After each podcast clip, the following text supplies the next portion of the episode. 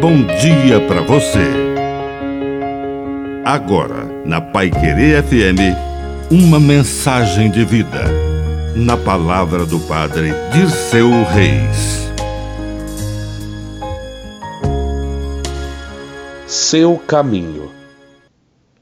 Quando não receber a atenção devida, siga seu caminho em paz. Não fique insistindo demais com pessoas que não querem ouvir você. Jesus disse aos seus discípulos para seguirem seu caminho, anunciando o Evangelho, desejando a paz, fazendo curas, libertando do mal. Mas se por acaso, em algum momento, eles não fossem acolhidos e até mesmo rejeitados, ele deu um conselho muito precioso. É preciso sacudir a poeira dos pés e seguir adiante. Não fique andando sempre com os olhos no passado, no retrovisor, vivendo de uma amargura de não ter sido acolhido. Siga adiante. Ande sempre em frente.